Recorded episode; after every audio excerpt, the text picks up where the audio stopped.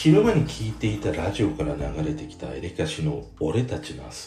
この曲を聴いて感じたことをねちょっと話したいなっていうふうに思います。5月5日火曜日。そして子供の日。今日も話していきたいと思います。こんばんは。今日は子供の日ですね。もうなんかいざなんか表に出れなくて鯉のぼりを見ないとなると無性に鯉のぼり見たいなと思って。割とうちの近所学校があったりとかまあ俺が住んでるところ自体もなんかその子供の日っていうとねあの鯉のぼりをねあの飾っていたりとかするからさ。あなんかそれによっては今年も子供の日近いんだなとかゴールデンウィーク近いんだなとかっていうなんかそんなこうなんていうのお知らせ的な鯉のぼりの役割だったりするんだけど今年はもうほとんどと外に出ないしそれも外に出た時も鯉のぼりどうかなみたいな意識をすることもなかったりしたからあ鯉のぼりそういえばどうだったかなみたいにね思ったりはするんだけど。でもなんかそんな風に見れないとなるとやっぱりあの鯉のぼり風でさこう泳ぐあの姿ね見たいなっていう風にねちょっと思ったりするんだよね。で今日昼間にさあのラジオ聞いていたらエレカシの「俺たちの明日」が流れてきたんだよね。でこの曲を聴いてちょっとこう思ったことをね話そうかなと思って。でエレカシ自体はさ俺はやっぱりベタなんだけども一番こう耳にしていい曲だなって思う思ったしエレカシにまず最初彼らを知ったのが「今宵の月のように」なんだよ。フジテレビのドラマがあって確かね江角さんと岸谷五郎さんが出てるドラマでちょっと話のストーリーはちょっともう忘れてしまったんだけれども岸谷五郎さんが確かねヤクザかなんかの役なんだよね。で口数が少なくてものすごくこう寡黙な役をやっていたんだよね。で俺それまでの岸谷五郎さんって割となんかおちゃらけたようななんかちょっとイメージがあったりしたからあこんなにも渋くて寡黙な演技するんだなっていうこともあったしあとそのこのエリカシが歌う「今宵の月のように」が本当にいい曲であのなんかドラマにぴったりね合っていたりっていうこともあって妙になんかねこのエリカシの「今宵の月のように」とあのドラマの中の岸谷五郎さんがね俺の中でもなんかずっとこう残ってたりするんだよね。でまあエリカシはさ去年で言ったら確かあのアミューズだよね。大手事務所に移籍してそれからなんかテレビの露出がちょっとこう増えたような気がする。CM でも見たりするしなんか番組テレビ番組の中でもねちょいちょいあ見かけるなっていう風になったりとかしてね。だからやっぱ事務所の力って大きいんだなみたいなことをね思ったんだよね。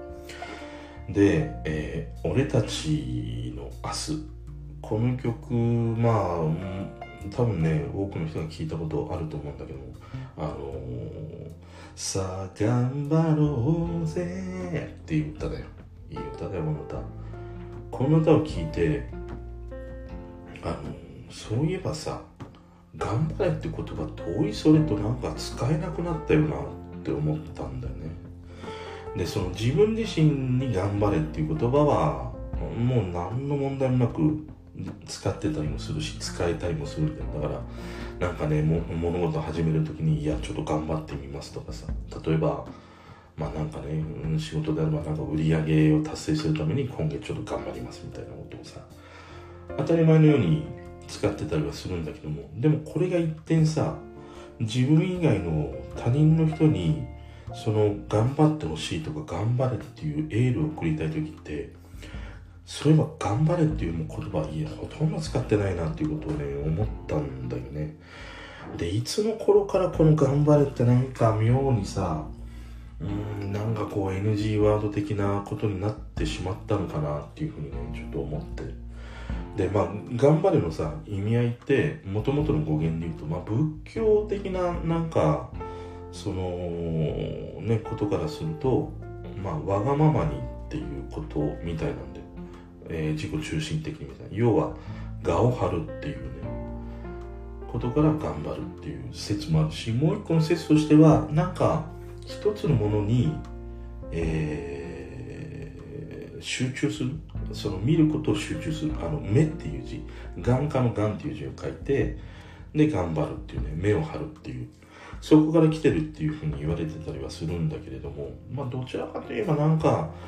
そのわがままに自己中心的にその我を張るっていう方のがなんかしっくりくるなっていうふうにはね俺自身は思ったりはするんだけれども。でもその我を張ることであるその頑張れっていうことがいや言えないっていうね。なんかどうなんだろうなっていうふうにちょっと思ったんでね。でこれさちょっと調べてみると例えばね「頑張れ」ってじゃあ言わなければなんて言ったらいいのってじゃあ4文字熟語で言うかっていうふうにねふと思ったんだよ。そしたらまあまあいろんなことがあってさ「万里空」とかさ「君臣三端」「衣装三端」「流冠ボーダー」「竜王邁進」苦心三端これはなんか聞いたことあるね。獅子奮闘不獅子奮陣もあるね。一位奮闘。まあこんなようなね4文字熟語がいろいろあるんだけれども例えばね これさいや勘介くんね今月の売り上げね流冠ボーダーだからって言われたところでホワイってなるわけじゃん。だからさ4文字熟語で頑張れっていうことをねああの自分以外に他人に伝えるのはやっぱちょっと適切じゃないんだなっていうふうに思ったんだよね。でじゃあ頑張れってさそんなになんか神経質にならなくちゃいけない言葉なのかなっていうふうに思うと俺自身今までにもその頑張れっていう言葉もういっぱい言われてきたのよ。子供の頃もそうだしまあ大人になっても社会になってもねまあいろんな場面において頑張れっていうとか頑張ってっていうお仕事頑張ってとかさそういう言葉っていうのはまあもうもう言ったら何百回でしまうよね。何千回ぐらい言われてきた言葉だったりするから。俺にとっては別に頑張れっていう言葉はそんななんかセンシティブな言葉ではないしあのもっと言うとものすごくこれは記憶に残ることがあってさ以前にも話したかもしれない俺腰の大きな手術をしたことがあって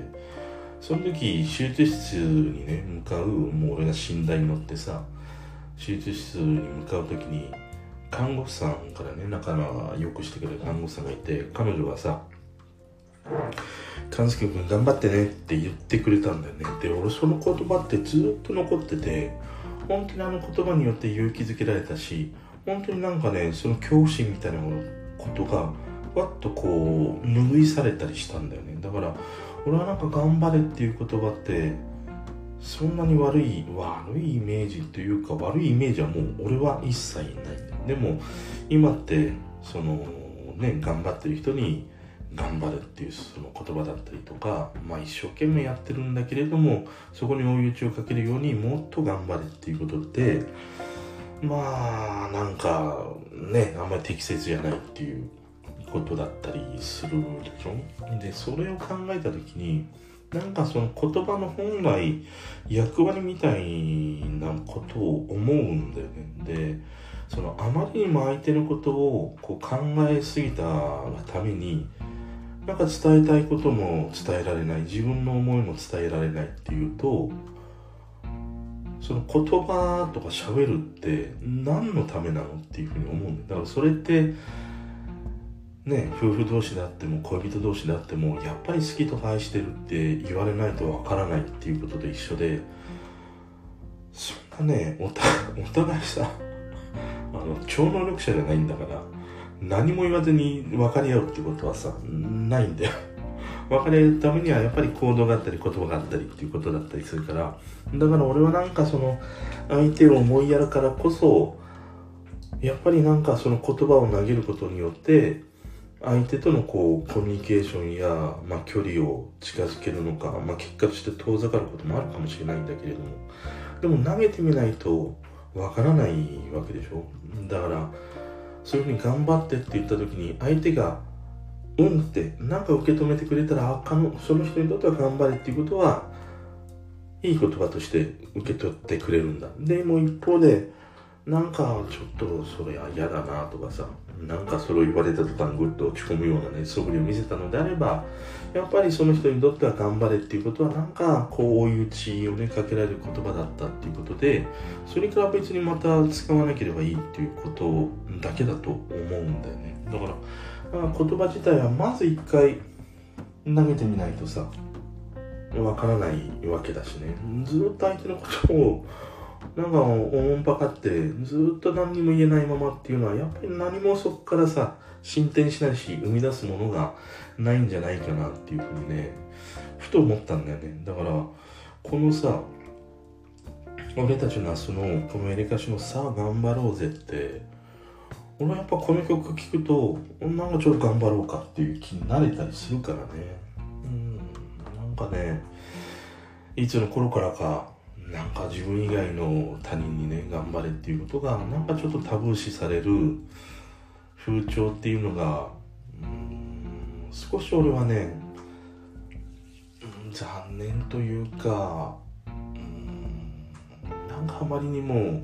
人のことを考えすぎるみたいなもう少しその我を張るっていう意味でのね頑張るじゃないんだよ。我を張って自分の言葉を自分以外のね他の人にぶつけてみるっていうことはコミュニケーションの本当のもう何て言うの原点中の原点だなっていうふうにねちょっと思ったんだよね。じゃあお前何て言うかっていうと俺ねよく多分ねちょっと思い返して使ってるのってじゃあ行こうかっていうことをなんか使ってたりする。頑張ろうって伝えたい時にはじゃあ今日も行こうかっていう。割となんかそんな感じだなっていうふうにね、えー、思ったしそんな言葉を俺は使ってたりします。まあ今日はねちょっとその頑張れっていう言葉なんでこんなにちょっとね使いづらい言葉になったのかなってふと思ったというね話でした。それでは。